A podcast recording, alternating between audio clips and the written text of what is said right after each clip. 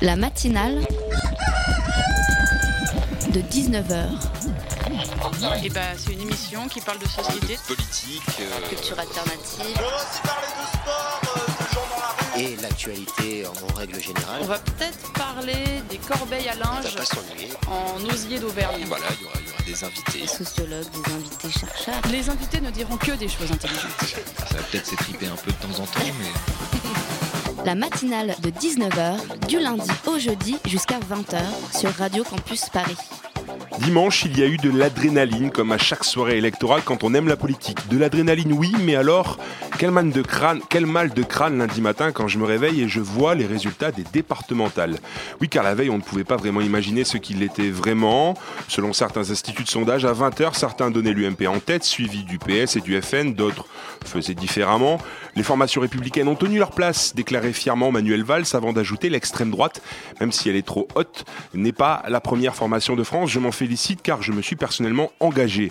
Ça, pour s'être engagé, il s'est engagé notre Premier ministre et on ne peut pas lui reprocher. Mais se satisfaire d'un Front National à plus de 25%, pas vraiment de quoi être fier. Le FN est arrivé en tête dans 43 départements sur les 98 concernés par ce premier tour. Parmi eux, le Var. Ah, le Var, ce département que je chéris, celui qui m'a vu naître, grandir, celui dont je suis fier. La mer, les plages, le soleil, désormais.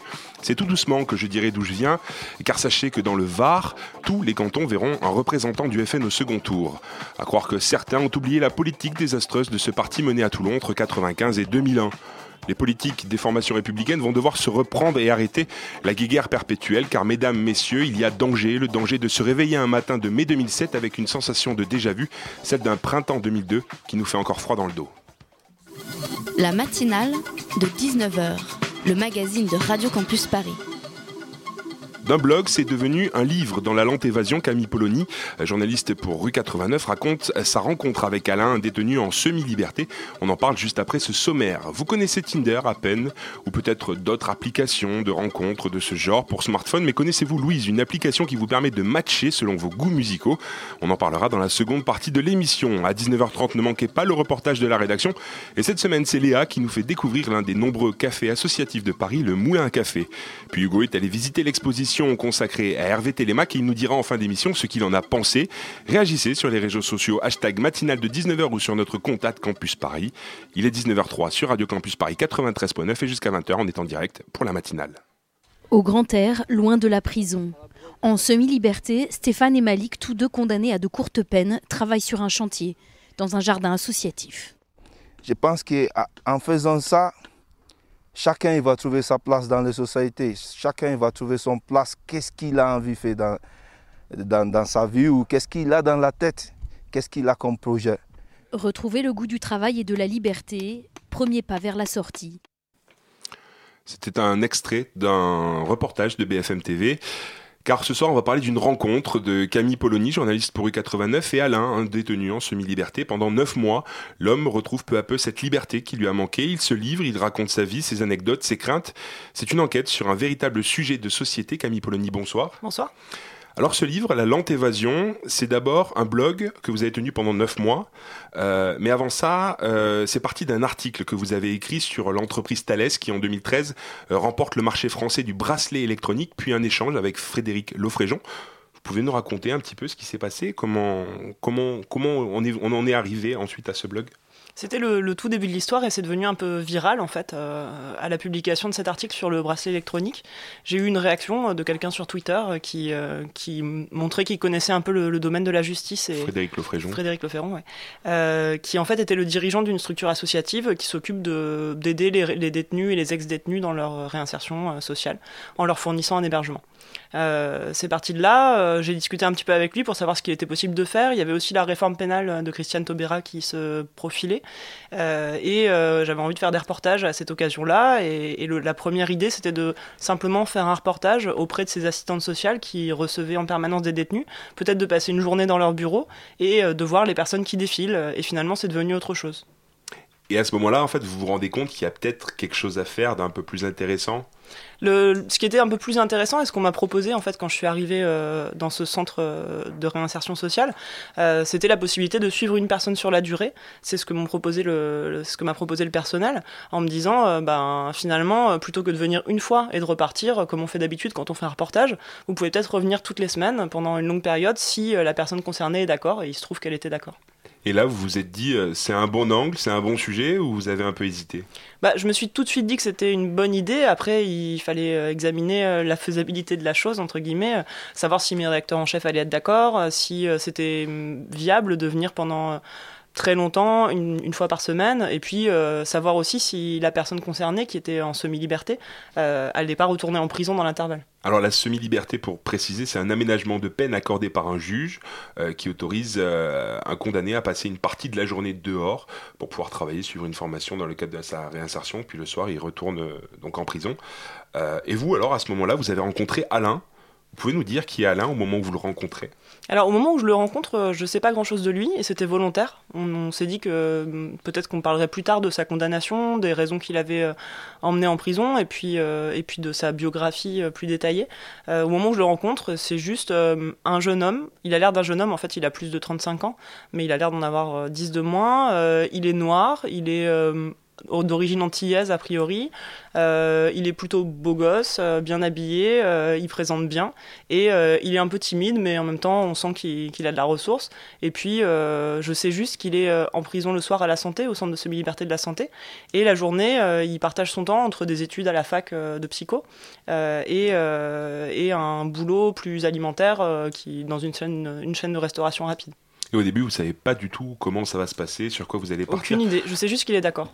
Et vous, vous vous laissez guider par ça, en fait. Oui, c'est le, le principe de départ, et on s'est dit que c'était bien aussi euh, de temps en temps de pas savoir exactement ce qu'on allait faire, de se laisser guider, et puis de voir euh, ce qui pouvait en sortir.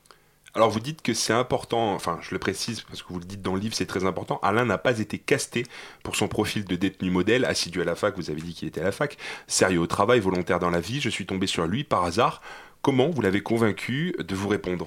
Ça a été très facile. Déjà, une partie du boulot avait été faite par son assistante sociale qui lui a présenté le projet. Euh, elle, je lui avais expliqué un peu en détail ce que je voulais faire, même si j'avais pas d'idée très précise.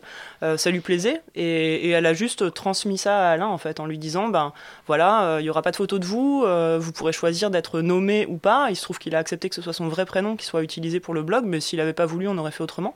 donc il n'a pas été très compliqué à convaincre. Le premier rendez-vous était aussi un test parce que moi j'y assisté, mais à tout moment il pouvait décider d'interrompre de renoncer, euh, et ensuite euh, que éventuellement que je revienne jamais. Et finalement, il, était tout à fait d'accord.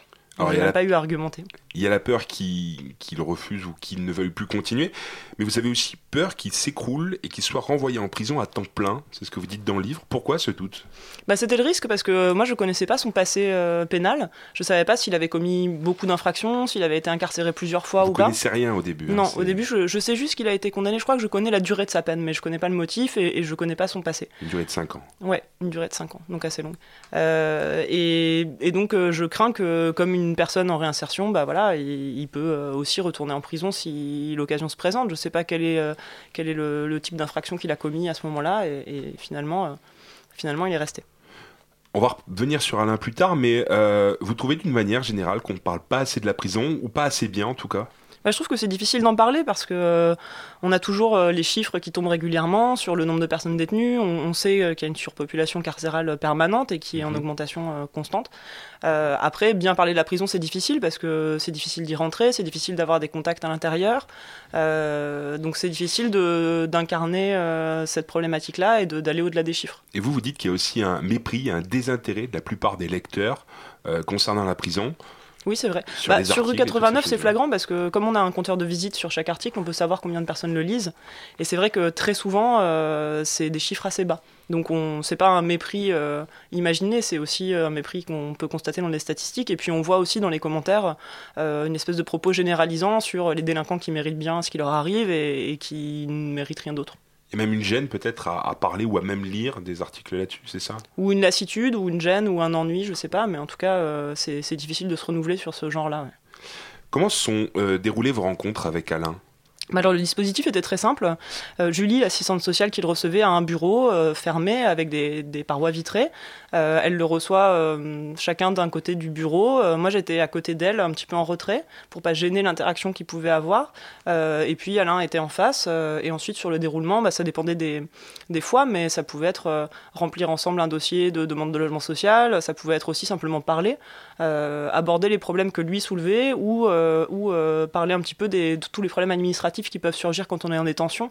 Donc euh, comment se réimmatriculer à la sécurité sociale, euh, comment euh, euh, chercher du travail quand il y a besoin, etc. C'est très présent ça dans le livre, hein. on le sent vraiment ce, ce problème de, de réinsertion, on en reviendra plus tard, mais sur les, les documents et tout ça, on a l'impression qu'il est un peu perdu en fait. Oui, et pourtant il, il a connu euh, hors de prison euh, les documents administratifs, la vie habituelle de, de la paperasse, mais ça prend beaucoup de place euh, quand on est en prison parce qu'il y a toute une partie de ses affaires qui est dans sa cellule, euh, d'autres qui sont égarées euh, parce que quand il a eu des logements en dehors, ensuite euh, il n'a pas forcément conservé toutes ses affaires. C'est très compliqué de faire, de retrouver tous ses papiers, de déclarer ses impôts, de se réimmatriculer à la Sécu, et donc oui, ça prend beaucoup de place. L'impression de ne plus exister peut-être aussi? Alors peut-être, ou en tout cas de plus être euh, responsable soi-même de ce qu'on doit faire, parce que euh, parce qu'en prison, la vie, elle est cadrée, elle est euh, organisée par d'autres, et que là, on se retrouve de nouveau à devoir justifier de ses revenus, à devoir expliquer à plein de gens ce qu'on est en train de faire, et, et réavoir une, avoir de nouveau une, une existence administrative. Et les rencontres, elles se sont faites de manière régulière ou c'était défini en l'avance? Ou ça pouvait intervenir comme ça euh, À chaque rendez-vous, euh, le rendez-vous suivant était fixé. En général, c'était une fois par semaine. Ça m'est arrivé de rater euh, un rendez-vous ou deux parce que j'étais en vacances ou parce que je pouvais pas. Mais en général, c'était un rythme d'une fois par semaine. Et puis, c'est arrivé très rarement, je crois que je le dis dans le livre deux ou trois fois, que je vois Alain en dehors de ces rendez-vous-là, juste pour prendre un café pour lui parler de quelque chose. D'accord.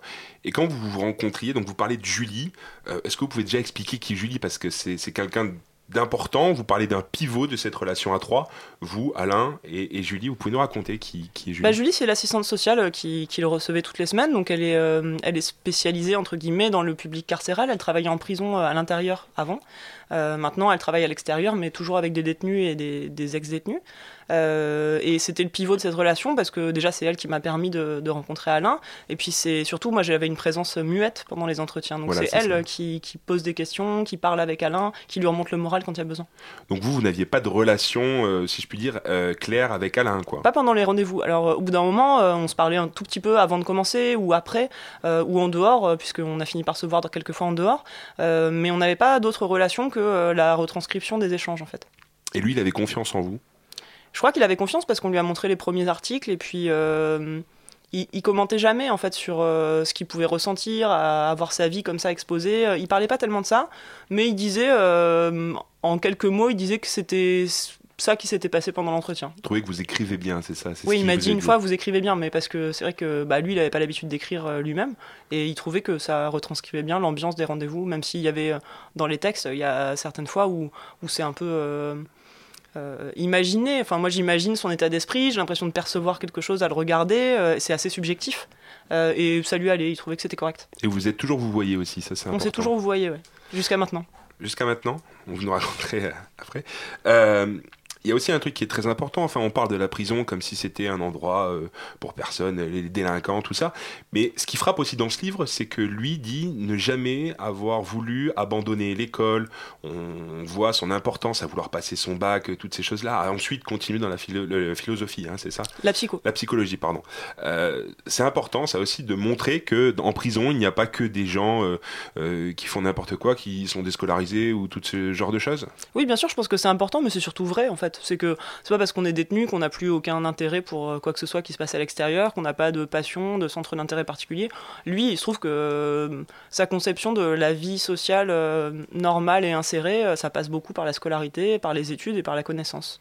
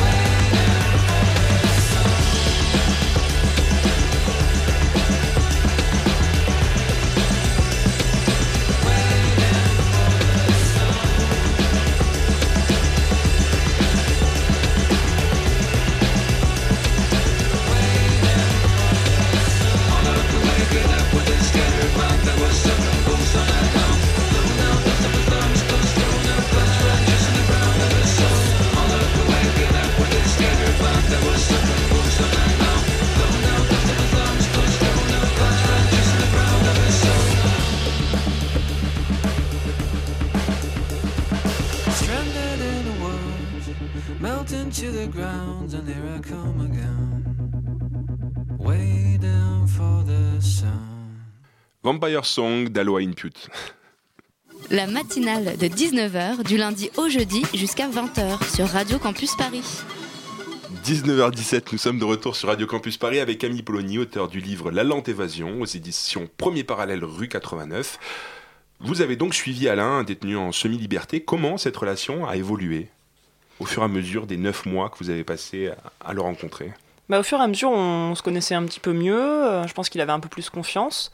Euh, et puis, euh, surtout, à suivre quelqu'un sur la longue durée, on peut vraiment voir euh, les difficultés qu'il traverse, et puis les changements dans sa personnalité, la- les difficultés qu'on peut traverser en hiver aussi, simplement, hein, parce que c'est saisonnier, mais comme tout le monde, en décembre, on est plus fatigué, Mhm. et surtout quand on est détenu et qu'on va à la fac et qu'on travaille.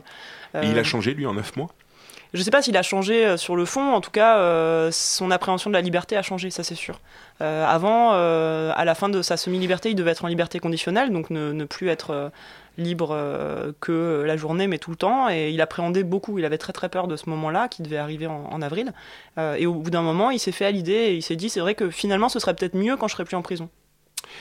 Vous parlez aussi dans votre livre de certaines anecdotes que vous n'avez pas publiées dans le blog. Oui. Pourquoi? Parce qu'il fallait pas les, les publier au fur et à mesure, parce qu'on savait pas quels effets elles pouvaient produire. On savait bien que euh, ma présence pouvait produire des effets, que ce soit euh, euh, parce que euh, Alain lui-même serait choqué ou, ou aurait un problème au bout d'un moment à ce qu'on écrive sur lui, mais ça pouvait être aussi parce que des co-détenus pouvaient réagir ou parce que des surveillants de prison pouvaient l'identifier, et donc on a fait assez attention à ne pas divulguer certaines anecdotes et on les raconte finalement. Et justement, vous le disiez tout à l'heure, vous avez hésité au début, vous, à prendre un nom d'emprunt. Vous l'avez proposé. Oui, je lui ai proposé parce que lui était euh, très décomplexé. Il disait non, mais il n'y a pas de problème, allez-y, mettez mon prénom, mais sans trop y réfléchir non plus. Et je m'inquiétais de savoir s'il avait bien compris que ce serait diffusé sur Internet, que euh, éventuellement des gens qui le connaissaient pouvaient le reconnaître, et puis, euh, et puis que simplement à la prison, on pourrait savoir que c'était lui, et, et qu'avec un prénom d'emprunt, il serait un peu plus tranquille. Et justement, ça a, dû- ça a eu des répercussions sur sa vie en prison? Bah, ça a eu des répercussions. euh, Dans un premier temps, on a, on a un peu eu peur parce que euh, on s'est rendu compte que des surveillants avaient compris que c'était lui dont il s'agissait, mais ça n'a pas eu de conséquences. Donc euh, c'est pour ça qu'on raconte ça maintenant, en fait, euh, plus tard dans le livre. Euh, parce qu'on craignait qu'il ait un, un traitement un peu différencié ou que ça pose problème euh, dans la détention. En fait, ça n'a pas été le cas. Après, ça a eu d'autres effets qui sont plus agréables. C'est c'est que surtout aux alentours de Noël, il y a beaucoup de lecteurs en fait qui, qui réagissaient sur le blog Mhm. au fur et à mesure et qui lui ont proposé de l'aide. Et il y a certaines de ces aides qu'il n'a pas acceptées et d'autres qu'il a acceptées. Justement, les commentaires, il les lisait. Il... Les vous commentaires, pas grand-chose sur votre blog, mais en revanche, les commentaires, ça ça l'a touché, non? Oui, oui, oui, ça l'a beaucoup touché parce qu'il s'attendait justement à ce qu'on lui dise euh, Oui, enfin, ça va, euh, vous avez pris 5 ans de prison, vous l'avez mérité. Et c'était pas du tout ça, c'était très différent des autres articles qu'on peut faire sur la prison. Parce que les lecteurs se sont vraiment intéressés à son sort et, et avaient envie de savoir qu'il allait bien, demandaient des nouvelles régulièrement. Euh, et on proposait de, de l'aide à plusieurs reprises. C'est assez étrange ça de voir quand même que les gens euh, demandent de l'aide comme si c'était un personnage de la famille en quelque sorte. Ouais, c'est ça, ils se sont habitués à avoir de ces nouvelles toutes les semaines. Quand je tardais un peu à publier un- le billet suivant, euh, on me demandait bah alors Alain, est-ce qu'il va bien? Qu'est-ce qu'il fait? J'espère qu'il est pas retourné en prison. Ouais, les gens se souciaient de, de ce qui pouvait lui arriver. Il y avait entre 10 000 et 30 000 lecteurs, c'est ça par, Ouais, par c'est ça, semaine. hein. par épisode. C'est beaucoup par épisode. Euh, vous pensez que ça l'a aidé, lui, ce blog, en fait, euh, peut-être à se construire, à se reconstruire en tout cas? Je sais pas si ça l'a aidé, mais ça lui a donné une vision extérieure de lui-même qui l'intéressait beaucoup. Il avait envie de savoir ce que les gens normaux, ce qu'il appelle les gens normaux, parce que moi je dirais pas ça forcément, mais euh, ce que les gens normaux pouvaient penser de son parcours. Et, et pour lui, euh, les lecteurs de rue 89, c'était euh, des gens normaux parmi d'autres qui pouvaient donner leur avis. Euh, pour lui, euh, l'assistante sociale, Julie, et puis moi, on était aussi euh, des gens normaux au sens de insérés dans une vie sociale sans problème. Euh, et du coup, euh, il était très curieux de tout ça. C'est pour ça qu'il parlait beaucoup des commentaires. Et vous avez été surprise, tout à l'heure vous disiez que vous savez pas vraiment euh, vers quoi ça allait, euh, ça allait ce, que, ce que ça allait donner, pardon. Euh, vous avez été surprise de le voir se dévoiler autant? Je savais En pas du liberté, tout, en tout cas. Je savais pas du tout comment il allait faire, s'il allait euh, raconter sa vie ou pas. En fait, il y a peu de moments où il raconte vraiment sa vie passée. Il en parle pas tant que ça. Il y a plein de choses que je sais pas encore euh, sur sa vie passée et que je saurais peut-être jamais. Euh, après, il dévoilait les doutes qu'il pouvait avoir sur le moment, euh, mais comme il était dans une réflexion très immédiate sur ce qu'il allait faire demain, il en parlait beaucoup et il disait régulièrement bon bah là en ce moment ça va moins bien, voilà pourquoi, et, et il s'en ouvrait à nous. Il n'y a pas eu de problème avec l'administration euh, Non, il n'y a pas eu de problème avec l'administration. Non, on leur a pas demandé leur, leur permission puisque c'était un cadre qui était hors administration pénitentiaire. Et Vous n'avez euh, jamais eu d'écho On a juste su que euh, auraient préféré sans doute qu'on leur demande, mais on n'avait pas à le faire. Alors ce livre, c'est une rencontre, mais ça parle aussi quand même de la prison et surtout de la réinsertion progressive, euh, de l'apprentissage de la liberté. C'est quoi l'apprentissage de la liberté? Euh, bah, c'est reprendre l'habitude euh, d'être dans un autre territoire, comme disait Alain. Euh, un territoire qui n'est pas borné par euh, des barreaux, euh, qui n'est pas minuté par des gardiens, et, et dans lequel il faut soi-même prendre des décisions, faire des choix, et ouais, décider. Et c'est quelque chose dont il n'avait plus l'habitude. Alors lui, juste avant de sortir, il, a, il appréhendait un peu d'ailleurs de sortir. hein. Oui. C'était quelque chose de difficile de se sentir libre. Mais je crois que c'est quelque chose de commun à beaucoup de détenus. hein. Sortir, c'est pas facile. Alors lui, il était déjà à moitié sorti. Mais ça le rassurait de rentrer en prison la nuit encore. C'est ça, il y a un côté rassurant quand même. Bah, il connaissait le cadre et puis surtout, il avait très très peur. Mais ça, c'est une peur qui est commune à beaucoup de gens, y compris à l'extérieur. Je pense qu'il avait très très peur de se retrouver euh, sans toit. Et il voulait absolument avoir un hébergement. Il avait peur de ne pas avoir de toit au-dessus de, la- de tête. Et pour Peur de lui, la, liberté euh, signi- signifiait ça. Peur de replonger, oui, un peu. Euh, il en parlait de temps en temps. Il avait peur de retourner voir ses anciens amis parce qu'il pourrait se faire de l'argent facile, euh, en clair. Il avait déjà fait un séjour hein, euh, dix ans auparavant, Ouais. et du coup, c'est peut-être ça aussi qui. Ouais, c'est ça. Et puis, et puis il était dans les stupes, donc il aurait pu se refaire de l'argent en allant retrouver ses anciens de complices. l'argent facile. Ouais. Depuis quelque temps, le métier de journaliste a changé. On n'est plus vraiment dans le fond, mais dans la forme. Vous, vous considérez comme chanceuse d'avoir pu réaliser un travail comme celui-là? Bah oui, oui, euh, déjà parce que le, le blog, euh, c'était un travail euh, de long terme, donc c'était très agréable. Après, je ne fais pas forcément partie des journalistes les plus malchanceuses euh, dans ce domaine-là, puisque ça m'arrive quand même régulièrement de pouvoir euh, bosser sur du long format, ou en tout cas sur, euh, des projets sérieux. Et puis le livre, ça redonne une deuxième vie aussi à ce travail-là, parce que parce qu'on a travaillé différemment avec des éditrices, on a réécrit un peu le texte, on a rajouté des, passages plus réflexifs sur ce qu'on était en train de faire, et donc ça permet de se creuser la tête et puis de réfléchir à ses pratiques aussi. Et pourquoi en avoir fait un livre? Bah, en fait, on avait envie de prolonger. On s'est dit un blog c'est bien, euh, mais, euh, mais un livre euh, ce serait encore mieux. Et, on a travaillé pour le faire en rajoutant une longue introduction, en remaniant des passages, en rajoutant un épilogue, une postface et, en travaillant en collaboration avec, avec les éditrices qui, ont beaucoup travaillé là-dessus. Et vous, après avoir un petit peu vu comment ça se passait concrètement de l'intérieur, quel est votre ressenti aujourd'hui sur la prison, sur la semi-liberté aussi?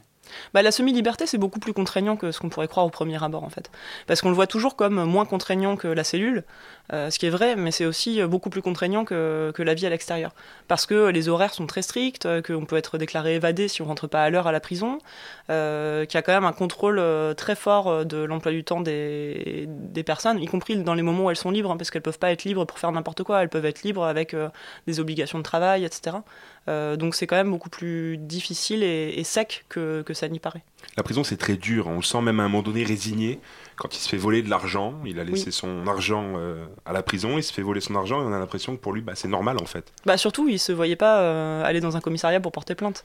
Euh, ça lui semblait absurde en fait. Donc, bah, entre de deux mots, il faut choisir le moindre. Entre aller dans un commissariat et perdre tout son argent, il a choisi de laisser couler.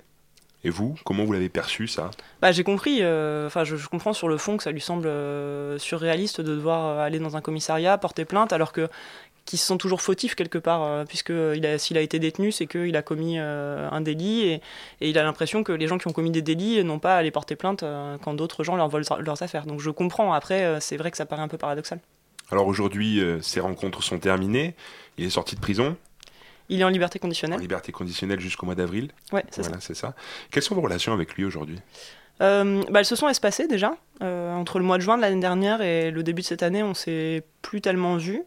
Donc je pensais à lui de temps en temps et j'espérais qu'il allait bien, mais j'avais pas forcément de nouvelles. Et là, récemment, on a repris contact et donc je vois que oui, ça va bien, effectivement. Et le fait d'avoir euh, peut-être euh, coupé les ponts à un moment, c'est peut-être pour lui une manière de tourner un peu la page aussi? Je pense, ouais. Et puis s'il avait pas voulu euh, qu'on reprenne contact, j'aurais respecté cette décision aussi. Il a lu le livre? Il n'a pas encore lu le livre, apparemment, on lui a, on lui a offert, mais euh, je crois que c'est encore un peu difficile pour lui de réaliser que son histoire euh, à laquelle il s'était habitué en tant que blog est devenue un livre euh, et, et qui a sa photo en couverture. Et pour vous, c'est pas un peu vide?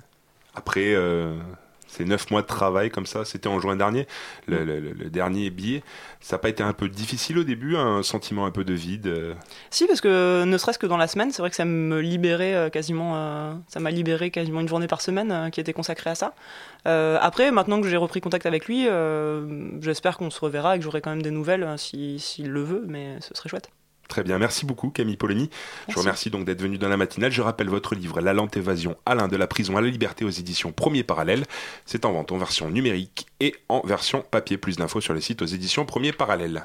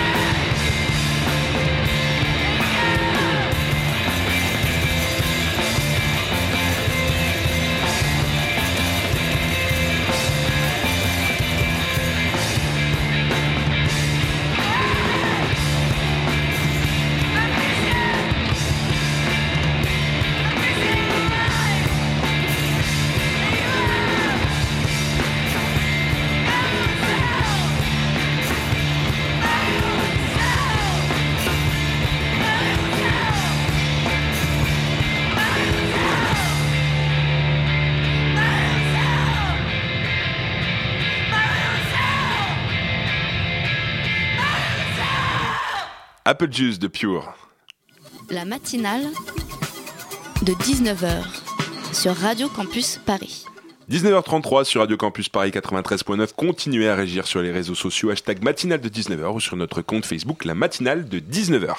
C'est l'heure du reportage de la rédaction. Léa, journaliste pour la matinale, nous plonge ce soir dans l'univers des cafés associatifs. Elle a rencontré les acteurs du Moulin à Café, lieu associatif situé dans le 14e arrondissement, là où les jeunes et moins jeunes se retrouvent autour de différentes activités. Je m'appelle Julienne, euh, au Moulin à Café, je suis euh, en charge de l'animation et de la programmation des activités ici. Alors il y en a, euh, il y a pléthore d'activités, comme là maintenant il y a la salsa, il y a euh, un, des récits de voyage euh, euh, d'une association qui s'occupe de, de volontaires qui font du volontariat un peu partout dans le monde. On a une projection de film avec un, un, cinéaste qui s'appelle euh, André Labarque, un cinéaste très connu. Euh, samedi, on parle poésie, on a toute une animation poésie. Tout à l'heure, il y avait un atelier couture. Des fois le matin, il y a un atelier gym. Donc il y a vraiment beaucoup beaucoup de choses. Il y a beaucoup de choses. Elles sont les activités sont choisies en fonction du public qu'on a déjà, mais aussi euh, euh, du public qu'on a envie de euh, d'amener ici. Euh, donc c'est une, espèce de balance entre euh, satisfaire notre public, leur aussi leur euh, euh, par rapport à leurs attentes, mais aussi leur, les surprendre. Moi, je suis Annie, je fais partie du conseil d'administration. Je fais euh, de tout ici, euh, multiservice. On, a euh, vraiment la, chance de vivre au quotidien de nouvelles choses, de nouvelles aventures, de nouvelles expériences, de, de nouvelles personnes, euh, de nouveaux projets. On est sans arrêt balancé dans le, dans le futur, dans la créativité. Chacun apporte ici sa euh, ce qu'il a en lui, ce qu'il aime, euh, ce qu'il veut faire découvrir. hein. Euh, si on s'amuse à, aller discuter avec les gens, on se rend compte que c'est rarement, rarement par hasard. La plupart des gens qui sont ici, même les nouveaux, ont toujours une raison, ils ont toujours un lien avec ce qui se passe ici.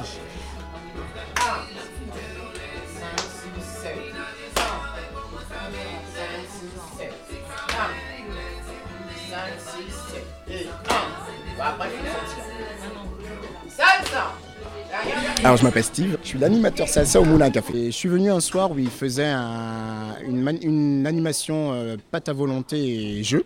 Et ce, bah, le lieu m'a plu. Et c'est vrai que euh, comme moi je dansais beaucoup la salsa et que euh, j'ai eu beaucoup de mal à- à m'engager, je dirais, parce que timide, etc., à aller inviter les personnes à danser. Donc au cours de toute cette période, je me suis dit, bah tiens, euh, il manque peut-être un petit truc pour les personnes qui n'osent pas, qui ont du mal, et euh, voilà, comme moi je l'étais. Et euh, donc le lieu correspondait à cette idée-là. Et du coup, j'ai proposé au Moulin à Café de faire une animation salsa pour les nuls. 5, 6, 7 et mambo, mambo, je termine. 6, 7 et 1. Plus d'informations, rendez-vous sur le site moulincafé.net. La matinale de 19h. C'est une application qui fait le buzz, un buzz mondial, et Cocorico, c'est un Français qui l'a créé. Louise, c'est l'application de rencontre musicale lancée en décembre dernier. Gwenaël, Louise, bonsoir. Ah, il, est- il va arriver, c'est c'est en direct. Gwenaël, Louise, bonsoir, vous êtes avec nous? Oui, tout à fait. Oui, bonsoir. Donc vous êtes par téléphone, vous êtes à Nantes, c'est ça? Je suis à Nantes. Voilà. Euh, pour m'accompagner donc dans cette interview, Florence, journaliste pour la, réda- pour la rédaction, la spécialiste des sites de rencontres de Radio Campus Paris. Bonsoir. Bonsoir. Alors, euh, Gwenaël, Louise, moi j'ai envie de vous demander, avec cette application mobile, est-ce que Florence va pouvoir trouver l'amour euh, qui partagera ses goûts musicaux pour la folk? Elle est marrante, euh, elle est marrante votre question. Merci. Euh, L'idée, en fait, est beaucoup plus simple que ça. Florence écoute de la musique, comme moi, comme tout le monde euh, sur la planète. Euh, L'idée, c'est qu'on discute musique. Euh, c'est pas spécialement un site de rencontre, Louise. hein. Mhm. Ça ne répond pas aux attentes de, de quelqu'un qui cherche un individu. Louise n'est pas basé sur l'individu, il est basé sur la musique que l'on aime, c'est-à-dire euh, la pop, le, le rock, l'électro. euh, voilà. Après, euh, si les gens veulent converser, ça reste un, un réseau social autour de la musique. Si après ça va plus loin, euh, voilà, je sais pas trop ce qui se passe après en fait. hein, c'est un peu la, la magie ou pas. Mais donc le principe, concrètement, c'est quoi?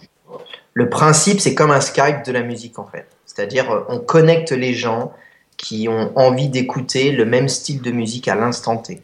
Par exemple, là, il est euh, 19h38. euh, vous avez envie d'écouter de la pop. Louise, avec son, avec son algorithme, pardon, va vous mettre en relation avec des gens qui écoutent de la pop partout dans, dans le monde à 19h38. Et on vous compare souvent à Tinder, Happen et autres applications de rencontres par smartphone. Vous vous positionnez comment par rapport à ces autres euh, applications? Euh, moi, j'ai du mal à, à- à comprendre euh, le, le rapport avec Tinder ou avec Happen. Parce qu'on dit souvent le Louise, c'est le Tinder de la musique. Ouais, les médias disent souvent que c'est le Tinder de la musique.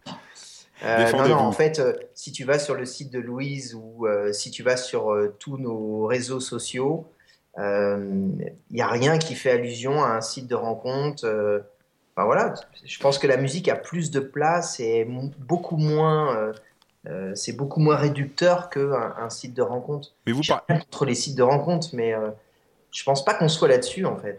Mais vous jouez quand même un peu le jeu de la carte des sites de rencontre, si je puis dire. Vous avez le match point, par exemple. C'est comme ça que vous l'appelez. Vous dites c'est l'apogée de l'expérience. Les utilisateurs en train de partager la même écoute à quelques mètres les uns des autres seront avertis par une notification. L'utilisateur passe alors, s'il le souhaite, du virtuel au réel. Le réel, ça sous-entend quand même euh, quelque chose de plus ou moins explicite, non? Mais non, pas du tout. Pas du tout. En fait, moi, je suis un passionné de musique. Euh, je vous dis, tout le monde écoute de la musique. Moi, ce qui m'intéressait, c'était de, de faire une application qui permette aux gens de, de discuter musique. Mhm. Euh, on dit souvent, voilà, la musique, elle est partout sur le globe, dans les boutiques, dans la rue, il y en a partout.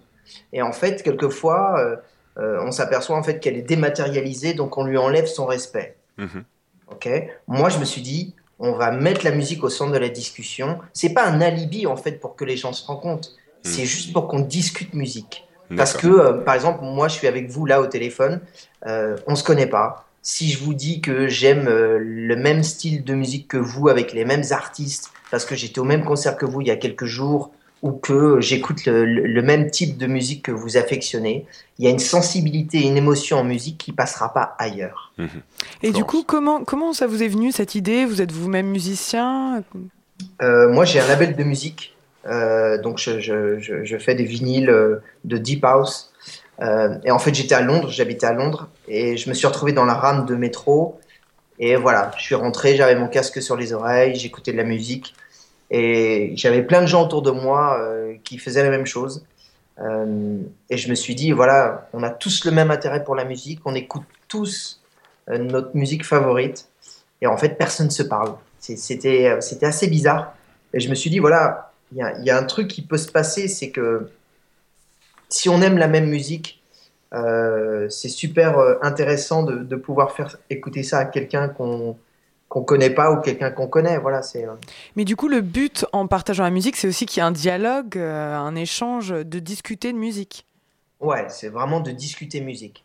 C'est si tu mets la, la- la musique au centre de la discussion, évidemment, euh, c'est cool parce qu'en fait, euh, comme je disais tout à l'heure, il y a, il y a une émotion ou une sensibilité qui passe, et ça veut dire que euh, voilà, je trouve que c'est plus intéressant de connaître quelqu'un par ses goûts musicaux que par son visage en fait. Donc Bon, là, euh, Louis, c'est pas sur l'individu, il n'y a pas de profil, il n'y a pas de photo, euh, on s'en fout un peu quoi. Donc c'est vraiment pour musicophile, quoi.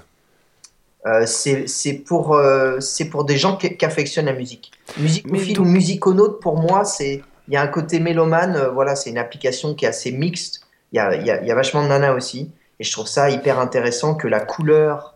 Donc euh, on joue quand même, un- on joue quand même un petit peu avec le côté, tout le monde est mort de rire en régie, euh, avec le côté un petit peu euh, rencontre quand même, quoi. Vous dites, ah, il y a plein de filles, il faut y aller, quoi. Non, parce qu'on n'est pas obligé de discuter. On peut juste écouter la musique en commun sans forcément entamer la conversation avec, euh, avec la personne avec laquelle on écoute la musique.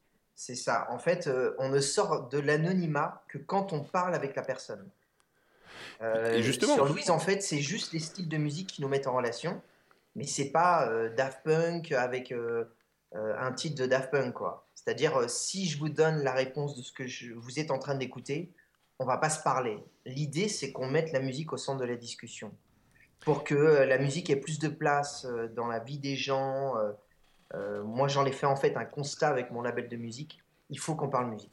Et justement, quand on se connecte avec une personne, euh, on peut pas connaître l'intitulé euh, de la musique qu'elle écoute. Donc ça joue aussi un peu le côté rôle social, c'est ça, euh, d'aller quand même parler aux gens pour essayer de dire, bah, qu'est-ce que tu écoutes là, j'aimerais bien savoir ce que c'est, euh, tout ça, c'est ça? Carrément. C'est-à-dire que moi, ça m'arrive de me balader dans, dans, dans, dans la rue, enfin dans une capitale ou même à Nantes. Tu croises quelqu'un qui a l'application, tu peux écouter sa musique. Moi, j'adore l'idée de ce truc-là. Il y a aussi la possibilité de se géocaliser euh, avec une personne au coin de la rue, donc c'est ce qu'on disait, mais aussi une personne se trouvant à New York. C'est un peu une application hors des frontières, c'est disponible dans 182 pays. Pourquoi ce choix? Euh, parce que pour moi, la musique, elle n'a pas de limite. Ça veut dire que euh, si tu es dans un, dans un coin perdu en Bretagne parce que tu es parti en vacances, t'es pas coupé du monde et, et s'il y a personne autour de toi, tu peux écouter de la musique avec quelqu'un qui est à, qui est à Berlin ou quelqu'un qui est à Bruxelles. Et alors, dans combien de pays euh, l'application fonctionne actuellement? Est-ce qu'il y a des pays où ça prend plus que d'autres? Euh, ouais, alors bah, c'est c'est assez simple à comprendre. Euh, Il y a des pays euh, émergents, on va dire, sur les, sur les réseaux sociaux. Euh, là, euh, il est clairement en train de, de se créer une communauté, en fait, euh, par rapport à Louise. Euh, donc euh, voilà, après, euh, forcément, c'est plus facile en Europe euh, parce que, parce que on est, on est français. Euh, donc euh, la, la France, euh, l'Angleterre, les pays euh, nordiques, euh, euh, la Belgique, l'Allemagne, l'Espagne, l'Italie, les Pays-Bas, le Canada, voilà, le Brésil, euh, tout ça, ça pousse euh, pas mal, quoi. Et aujourd'hui, vous êtes à combien de téléchargements? On est à 450 000. 450 000. Vous avez un objectif d'un million, c'est ça, pour le mois de juin? Ouais, je pense qu'on on va le faire avant. Euh, c'est l'idée, quoi. Mais, euh, mais moi, je suis très, euh, je suis très content de, de ce qu'on a fait déjà. Euh, et puis là, la nouvelle version Android est, est pour moi une, une nouvelle étape dans la croissance de Louise. On en parlera tout à l'heure. Mais la musique, c'est pas un peu clivant? Ben non. Non? C'est perm- c'est quelque chose qui peut se permettre de s'ouvrir les uns aux autres, c'est ça? Ouais, je pense que euh, euh, c'est du, du partage, la musique. Mais pourtant, sur les réseaux sociaux, enfin, il y a eu des réseaux sociaux qui n'ont pas marché. hein. Je parle de Ping ou euh, du réseau social euh, Spotify. Vous pensez qu'aujourd'hui, euh, les nouvelles pratiques permettent d'être un petit peu plus évoluées et que ça va mieux fonctionner? Euh, alors, pour, pour répondre à ta question, euh, Ping, en fait, c'était fait par Apple. Mhm. Avec tout le respect que j'ai pour Apple, euh, Apple, c'est pas des spécialistes du social. hein. Euh, bah non, Apple, ils sont euh, spécialistes sur les pro- produits. Euh, ils le font très bien. Euh, après, sur le social, euh, qu'est-ce qu'ils ont fait d'intéressant Apple euh, en social? Ah bah. Ils fait.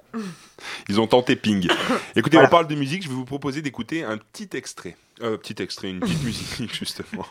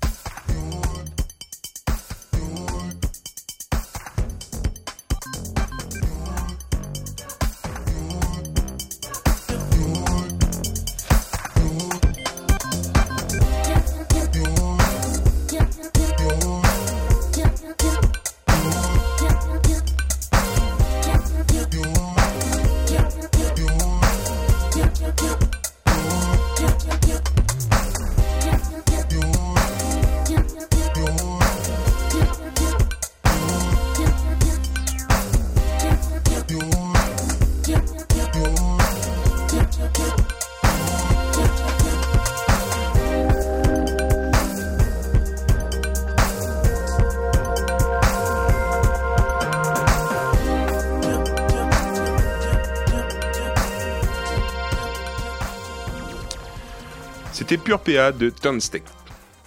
La matinale de 19h du lundi au jeudi jusqu'à 20h sur Radio Campus Paris.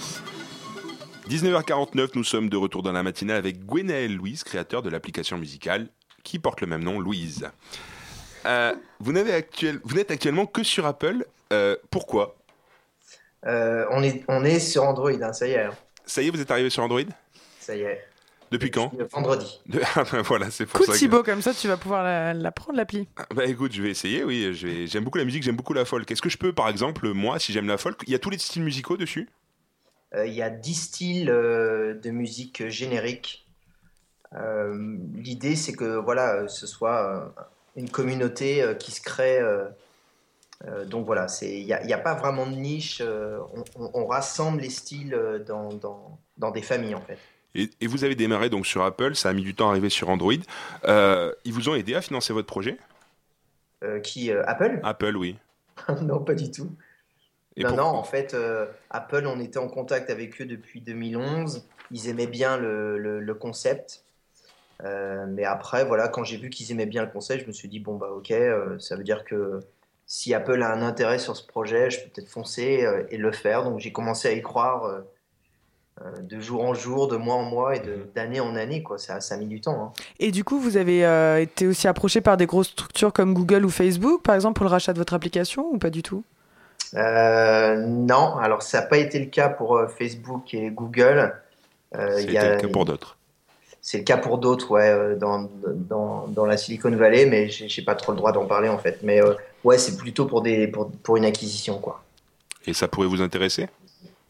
Euh, ça peut m'intéresser si ça permet de mettre le projet sur orbite et que euh, on, on reste avec toute l'équipe. euh, voilà, ce qui est, ce qui est, ce qui est possible, hein, ils, le- ils le font. pour le moment, voilà, on n'en est pas là. Là, on s'occupe du, du produit sur Android et sur iOS. Et donc justement, vous avez aussi parlé, vous parlez aussi d'un large soutien de vos partenaires et de vos investisseurs. Qui sont-ils? Je sais pas si on a le droit de parler de tout ça en fait. Je sais pas. Euh, moi, je- non, c'est- c'est- je suis là pour vous poser des questions. C'est c'est les principaux euh, fonds d'investissement euh, français euh, qui, nous, qui nous ont contactés. Quoi. Euh, donc euh, voilà, on, on est toujours en discussion. euh, euh, c'est encore le cas cette semaine. Et alors, développer une application comme celle-là, euh, est-ce que ça, ça coûte cher? Est-ce que vous pouvez nous, nous dire combien ça, ça coûte? Il y a un peu tous les prix en fait dans les applications. hein. J'ai j'ai à peu près capté qu'il y avait euh, 1 300 000 applications sur le store Apple. Euh, une application, ça va de 100 à de 100 euros à 100 000 euros. Et vous refusez la monétisation par euh, la pub, ce genre de choses? Euh, ouais, je trouve que ça vient en fait polluer l'utilisation de, de l'application. Après, moi, voilà, je viens pas du tout du, du mobile, euh, ni du marketing. Euh, voilà, je pense qu'on a fait des, des- des petites erreurs euh, qu'on essaie de corriger là avec la nouvelle version sur Android. Euh, elle a plus d'ergonomie, plus de design. euh, elle, est, elle est un petit peu plus intéressante que, que la version iOS, mais euh, la version iOS va être faite euh, en totalité. Et vous allez ajouter de nouvelles fonctionnalités? Est-ce qu'elles vont être payantes? Euh, L'idée du, du business model de Louis, c'est qu'il y ait des fonctionnalités payantes sur des, sur des micro-paiements où, où l'utilisateur a plus de liberté. Euh, il peut choisir sa géolocalisation en local ou en international ou les deux. Mais euh, c'est clairement l'utilisateur euh, qui, qui fait ce qu'il a envie et c'est plus Louis qui, qui gère en aléatoire euh, euh, toutes ces fonctionnalités. Allez, une petite dernière question. Bon, on sait que c'est pas un site de rencontre, mais tout le monde se pose la question. Est-ce que vous avez connaissance de rencontres qui auraient pu être faites par Louise ou grâce à Louise? Je, je n'en ai aucune idée. C'est-à-dire que. euh, non, mais il y a beaucoup de gens qui me disent en fait, ton truc pour draguer, c'est cool. Euh, alors, oui, peut-être que en musique, euh, euh, c'est plus facile de discuter. Euh, c'est peut-être pour ça que vous le voyez comme ça, mais, euh, mais clairement, voilà, euh, moi je suis vraiment un amoureux de la musique. J'ai fait ça pour la musique, j'ai pas fait ça pour draguer, quoi. Euh, Très bien. ce qui est, ce qui est intéressant, c'est de se dire que euh, euh, là, Louise, en fait, il y a une communauté, je vous dis, qui, qui se crée. Euh, c'est de pays en pays, quoi. C'est-à-dire, il y a des gens en Antarctique, des gens au Vietnam, des gens en Asie, au Moyen-Orient, en Inde, au Brésil, euh, partout en Europe. Donc Euh, c'est ouvert au monde. Ouais, donc c'est c'est- pour moi, ça va plus loin qu'un site de rencontre. Très bien, bah, merci beaucoup en tout cas Gwenaëlle Louise. Je rappelle donc cette application Louise est téléchargeable sur Apple Store, sur Android et bientôt ailleurs. Merci à toi Florence aussi. La matinale de 19h. Le magazine de Radio Campus Paris. Du lundi au jeudi jusqu'à 20h. 19h55, Hugo nous a rejoint. Bonsoir. Salut Thibaut. Alors chaque semaine, il fait pour nous le tour des expositions de la capitale et ce soir, tu nous amènes faire un tour dans l'univers de la figuration narrative. Oui, car cette semaine, j'ai visité pour vous la rétrospective monographique consacrée à Hervé Télémac qui se tient au centre Pompidou jusqu'au 18 mai prochain. L'exposition présentait euh, actuellement plus de 75 œuvres, peintures, dessins, collages, objets et assemblages de cet artiste français d'origine haïtienne. Les œuvres d'Hervé Télémac possèdent à leur début une touche prononcée d'abstraction colorée sous l'influence de l'expressionnisme abstrait américain. C'est ma période préférée en fait de Télémac. On y voit des formes peintes en couleurs vives, torturées, mais tout à fait pures, gigotées gaiement sur des séries de tableaux. Cette première étape laisse ensuite la place à quelques œuvres d'influence surréaliste où l'objet peint joue de loufoquerie pour désorienter ou questionner. Et enfin, Hervé Télémac trouve un rythme de croisière dans un courant artistique qui marquera l'histoire de l'art de la deuxième moitié du XXe siècle, la figuration narrative. Ce courant, qui s'incarne dans les œuvres de Télémac, pourrait se définir comme le rapprochement sur une même toile entre l'esthétique figurative et la revendication sociale. Pour être plus clair, c'est un mix entre le style pop art et les thèses gauchistes de mai 68. Ce qui est assez désarçonnant dans ce courant, c'est que, comme l'explique Herbert Marcuse, philosophe et sociologue marxiste, le potentiel subversif d'une œuvre de figuration narrative doit tenir dans sa dimension esthétique bien davantage que dans son discours politique explicite. Ceci rend les œuvres de ce courant extrêmement difficiles à déchiffrer car quand le visiteur débarque, il voit une toile chatoyante sans jamais se douter qu'il s'agit en fait, par exemple, d'un pamphlet contre l'hégémonisme de la société de consommation ou comme, par exemple encore, d'une saillie contre le racisme et les inégalités sociales. Hervé Télémac fera quant à lui du thème de la négritude un élément central du contenu de son œuvre en expliquant s'être servi de son autobiographie de métis haïtien pour structurer son langage. Mais la vive, la vraie cohérence que je vois, pardon, euh, dans le travail d'Hervé Télémac, c'est son recours à la métaphore visuelle. En fait, sur place, au centre Pompidou, quand on se penche euh, sur les encarts descriptifs des toiles de Télémac, on se rend compte que la quasi-totalité sont des réinterprétations d'une œuvre déjà existante. Une photo d'un tel, un dessin de machin, une peinture d'un autre, un tableau de bidule, etc. L'œuvre inspiratrice est la plupart du temps méconnaissable, mais elle est pourtant le point de départ de la création de Télémac. Ceci peut nous laisser penser que le courant de la figuration narrative est en fait une simple coquille qui ne peut renfermer que de l'existant, un langage pictural qui ne peut que réécrire, mais qui est incapable de donner vie. Ainsi, dans la veine d'une société où l'apparence tient le haut du pavé, les œuvres de Télémac marquent-elles la victoire du style sur le contenu? Merci Hugo, je rappelle la rétroprospective consacrée à Hervé Télémac se tient au centre Pompidou jusqu'au 18 mai prochain. Dans quelques secondes, vous retrouvez Anna et son équipe pour la bouquinerie sur Radio Campus Paris. Bonsoir Anna. De quoi on parle ce soir, éditions Baleine et du Poulpe avec Jean-Bernard Pouy, Jean-François Platé et Jean-Jacques Rebou. Ça va être la grosse fête du polar. Eh ben, bon anniversaire. Alors, merci à vous de nous avoir écoutés. Merci à Elsa, Léa, Florence, Florian, Hugo. La matinale revient demain à 19h avec Dania. Bonne soirée à tous sur Radio Campus Paris 93.9.